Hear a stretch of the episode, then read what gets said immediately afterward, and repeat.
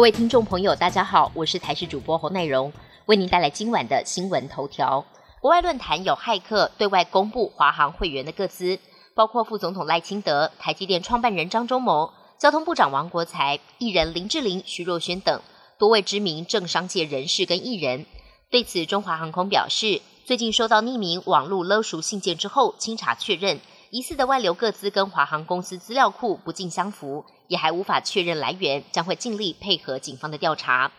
今天是学测第二天，上午考英文作文题目是论表情符号，要考生解释表情符号的用处以及带来的好处及坏处。不过，全国高级中等教育产业工会的英文科解题老师却发现，这次的作文题目与坊间知名的英文杂志题目相似，同样都是在讲表情符号。这让部分老师觉得似乎是撞题了。虽然题目不是完全一模一样，但是对于有读过杂志的考生而言，肯定具有一定的优势。而这题作文题目就占了二十分。部分老师认为，应该要尽量避免这种情况发生。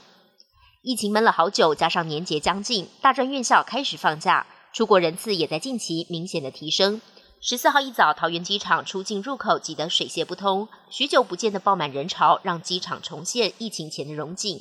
根据统计，这个月七号到十一号出境人次平均落在二点二万人，十二十三号提升到二点六万，而十四号这一天初步估计更有超过三万五千人出境，比前一天增加近万人。不止出境，就连入境人次也在周六突破七万两千人，创下了国境解封之后的新高。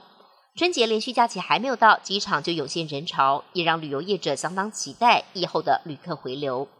农历春节越来越近，中国大陆各地涌现了爆多的返乡人潮，而当局启动疏运交通的春运已经一周，出行人流仍然持续的暴增。由于这是中国解封之后的第一个春节，许多游子归心似箭，大排长龙买土产带回家，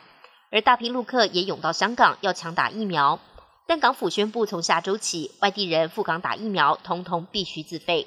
电动车龙头特斯拉最近动作频频，在中国大陆市场两度调降售价之后，特斯拉十四号宣布，近期将调降欧洲与北美市场中最热销车款的售价，降幅最高达到百分之二十。